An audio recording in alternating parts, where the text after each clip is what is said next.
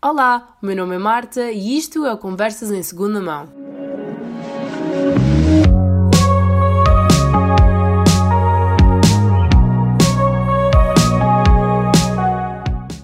Sim, eu sei, estou com a voz um bocadinho anasalada, mas acreditem, a semana passada eu estava bem pior. É que a semana passada estava literalmente afónica, mas não sei, eu decidi gravar o episódio na mesma e isto também é uma das razões para eu ter gravado uh, ou estar a publicar o episódio no sábado e não na sexta, que pronto, talvez se a minha voz melhorava um bocadinho, porque achei que talvez gravar o episódio com o nariz meio anasalado seria um bocado estranho, mas honestamente o podcast é meu e eu faço o que eu quiser e se não gostarem só não têm de ouvir. É bem na boa, eu não me importo, não fico ofendida. e também porque. Um, senti uma certa responsabilidade para, para com o podcast, porque eu sei que é um hobby, mas já tinha faltado a semana passada e já não é a primeira semana em que não ponho um podcast e sinto que facilmente um, posso começar a faltar a esta responsabilidade, entre aspas. Mas eu vou falar deste tema na, na próxima semana. Ahá, é a primeira vez que eu digo o que é que vou falar para a próxima semana. Anyways, mas então, eu estou com voz nestas condições porque a semana passada tive em Tavira numa espécie de spring break atrasada organizado pela minha universidade, chamado ENEI, e foi uma experiência bastante fixe. Eu gostei imenso de poder passar os dias sem fazer nada, propriamente, ou, ou melhor, passar as manhãs a ressacar, ir para a piscina ou um, para a praia à tarde e ficar à espera mais ou menos das 9 ou das 10 para me começar a arranjar e depois ir sair à noite com os meus amigos e repetir tudo no dia a seguir, basicamente. Um, e curti imenso de poder conhecer mais gente da minha universidade, e de, porque eu acho que honestamente só conhecia gente da minha turma. E pronto, sou capaz de fazer um episódio sobre o Enem, se quiserem, eu acho que foi uma experiência muito engraçada. Um, e eu estava a dizer ao meu amigo ontem que eu sinto que o Enem teve o impacto que teve porque juntou três fatores. Juntou a minha capacidade muito infantil de criança de aproveitar as coisas, só de me divertir e da minha alegria infantil. Sinto que juntou a minha experiência de adolescente nos Açores, que é a questão do eu estou num espaço pequenino em que conheço todas as caras que estão à minha volta e estamos só a festejar, não sei, eu sinto que é muito diferente das discotecas de Lisboa e foi um ambiente engraçado. E também sinto que juntou a minha capacidade de aproveitar, no sentido de ter gratidão pela experiência que está a acontecer já de crescidinha. E não sei, foi, não sei, foi uma ótima experiência e diverti-me imenso. No entanto, eu devo admitir que começou bastante bem poder voltar a casa e poder passar algumas horas sozinhas. Também porque estava doente e horrivelmente cansada e precisava mesmo de tempo só para mim. Eu acho que toda a gente, depois de passar uma semana no mesmo ambiente, sempre com as mesmas pessoas, precisava de, pronto, espaço para recarregar. E a cena é que eu de vez em quando até me afastava mais do meu grupo, ou metia fones e tentava desligar um bocado do que estava a acontecer à minha volta enquanto estava em Tavira, mas não é exatamente a mesma coisa. E atenção, eu gostei imenso de ter passado por esta experiência com as pessoas que passei, com o meu grupo de amigos. Ficámos seis numa casa e, mesmo com muito cansaço em cima e com ressaca em cima, o que é super propício para discussões, um, acho que conseguimos funcionar muito bem enquanto grupo. Sinto que nos aproximámos imenso e, honestamente, sinto orgulho pela maneira como nós agimos durante aquela semana. Mas pronto, entrando no tema, que é o aprender a estar sozinha, como provavelmente vocês viram no título, haha. Este episódio está muito self-aware, mas ok. Uh, entrando no tema, eu queria dizer antes de tudo que hum, o meu processo de, de aprender a estar sozinha um, foi muito e é muito marcado por altos e baixos. Ou seja, eu sinto que houve alturas em que achava que já estava a aprender a apreciar a minha companhia, mas depois parece que voltei à estaca zero. E eu acho que isto faz muito parte do processo também. No entanto, eu acho que nos últimos meses tenho desenvolvido uma vontade e às vezes uma certa necessidade enorme de ter o meu próprio tempo. No início, acho que foi porque tinha as baterias sociais muito fracas, ou seja, precisava mesmo de ter tempo sozinha para poder recarregar, mas eu acho que depois foi passando ou foi se tornando num gosto pela minha própria companhia e de uma forma que eu nem me fui apercebendo concretamente. Só quando fiquei presa, entre aspas, com mais cinco pessoas na mesma casa, é que notei que, ah, ok, eu preciso do meu espaço para recarregar. E como eu estava a dizer, eu acho que é algo recente e frágil.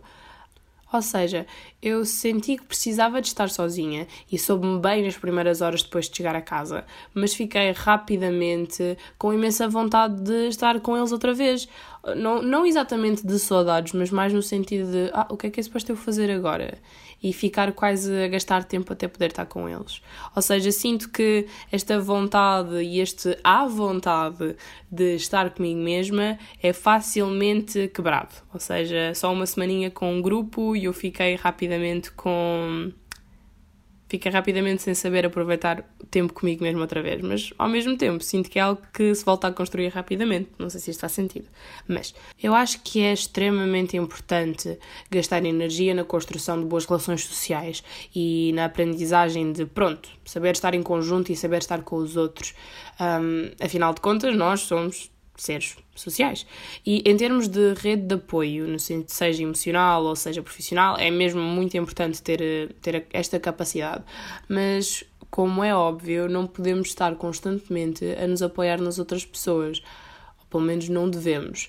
Eu sinto que há alturas em que de facto é preciso usar mais muletas em termos de apoio emocional e social e é completamente ok, mas eu acho que é suposto eventualmente deixar-se de usar estas muletas.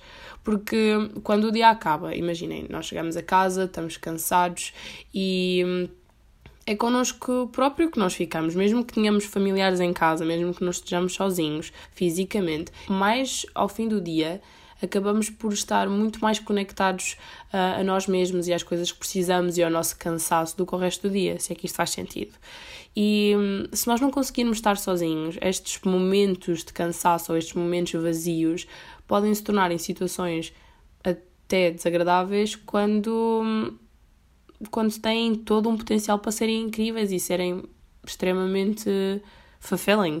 Um, e pronto, sinto que se calhar começa-se a tentar fugir a estes momentos. Não acho que no meu caso uh, isto tenha acontecido ou tenha começado a acontecer um, através de uma decisão consciente do tipo, ok, não, eu agora vou passar a gostar de estar comigo mesma e de estar na minha companhia. Uh, sendo que no início do ano eu estava numa fase bastante frágil em termos emocionais, eu passava imenso tempo sozinha, mas não sentia que era uma maneira agradável, sentia que. Hum, acho, acho que nunca foi agradável, mesmo sabendo que eu passava imenso tempo sozinha, porque, como disse, tinha as baterias sociais muito fracas e precisava de imenso tempo para recarregar. Eu sempre me pressionei no sentido de porque é que eu não estou a fazer nada? Eu devia estar com os meus amigos.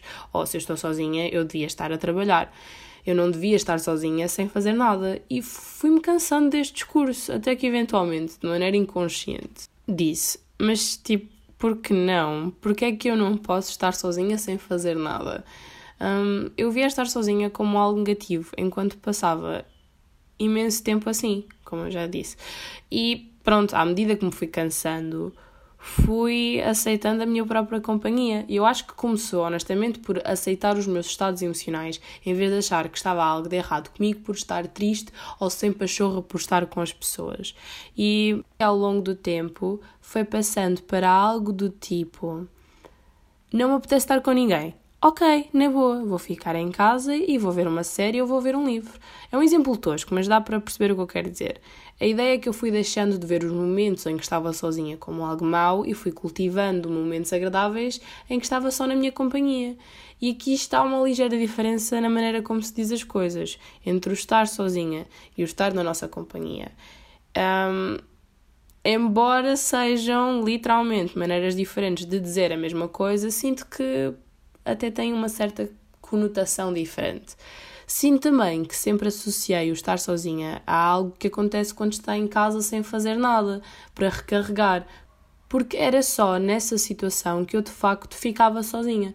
Mas isto não tem de ser necessariamente a regra, não de todo. Eu demorei demasiado tempo uh, a perceber que, claro, há imensas experiências que podem ser enriquecidas quando são partilhadas com os outros mas isso também é verdade para passar por certas experiências sozinhas. Podem ser enriquecidas com estar só na nossa presença.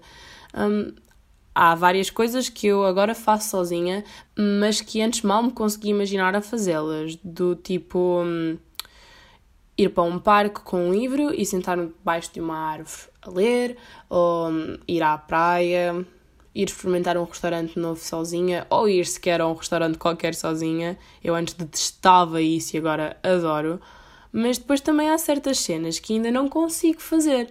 Eu hoje de manhã estava super frenética a tentar encontrar alguém para ir estudar comigo a algum lado, porque o tempo está incrível. Mas eu não queria ir sozinha.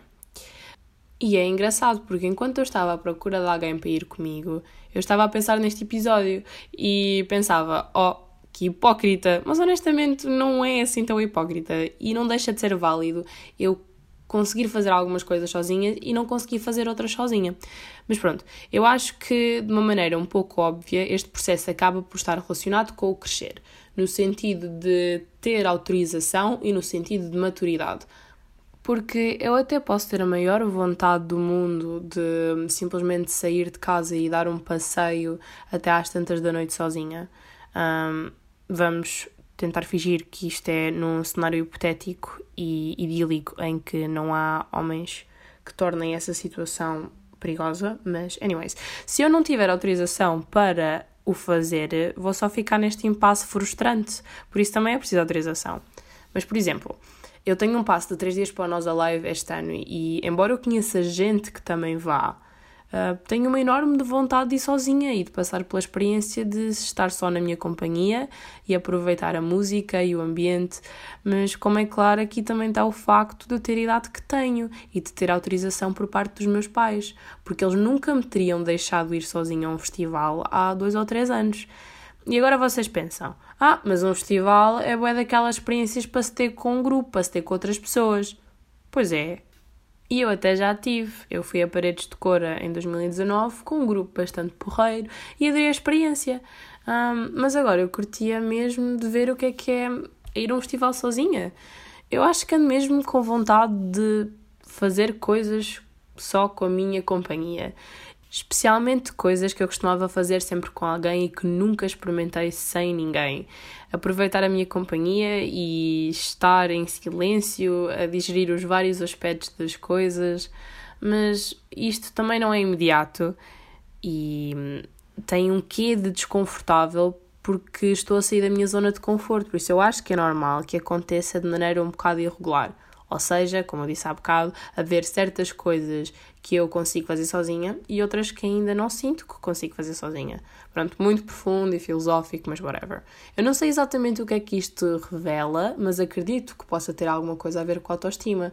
Porque se eu não gostar da pessoa que eu sou e não gostar dos vários aspectos que eu tenho, teoricamente faz sentido que eu não gosto muito de estar na minha companhia.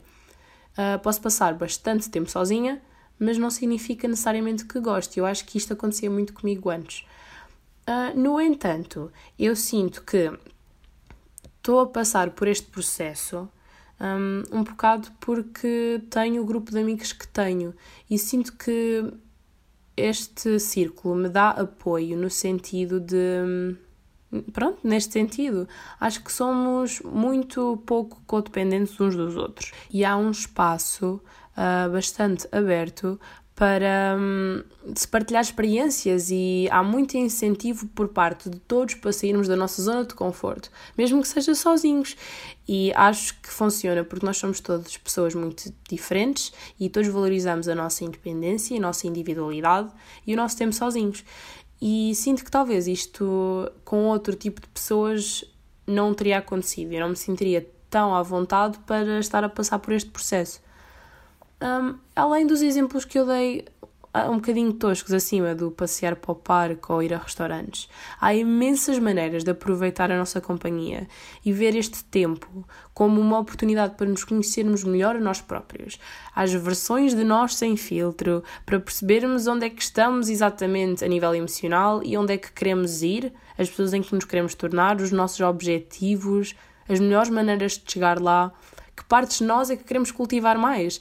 Que, que tipo de movimento ou de exercício nos faz sentir bem? As coisas que gostamos mesmo de fazer?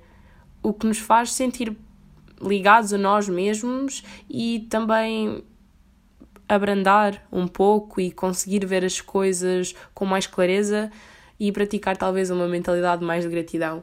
Especialmente a mentalidade de gratidão, eu sinto que tenho cultivado imenso nestes meses de aprender a estar comigo. Sei lá, a vida é bem fixe e eu adoro isto, mas pronto. Eu acho que saber estar sozinho, ou melhor, saber estar na nossa companhia, é algo que demora bastante tempo a conseguir e não é linear, mas é algo extremamente importante porque, e eu vou ser clichê, nós somos o maior projeto e o mais importante que alguma vez vamos trabalhar em. e se nós não investirmos em nós, se nós não investirmos na nossa companhia, se nós não investirmos na pessoa que somos, um, e isto é transversal a todos os tópicos que eu já falei, mas especialmente, neste, um, acho que fazemos mal em não gastar tempo e gastarmos energia nesse processo, porque um, acho que é mesmo preciso aprendermos a gostar de nós mesmos e é muito fixe gostarmos de nós mesmos. Eu sou completamente obcecada comigo mesma. Mas, mas pronto, para terminar, eu achei que seria interessante passar a acabar os episódios do podcast com um pró e um contra de, que esta semana teve. E eu acho que um pró foi o facto do tempo estar incrível e sabe bem o poder andar mais tempo ao ar livre e sentir-me sem preocupações.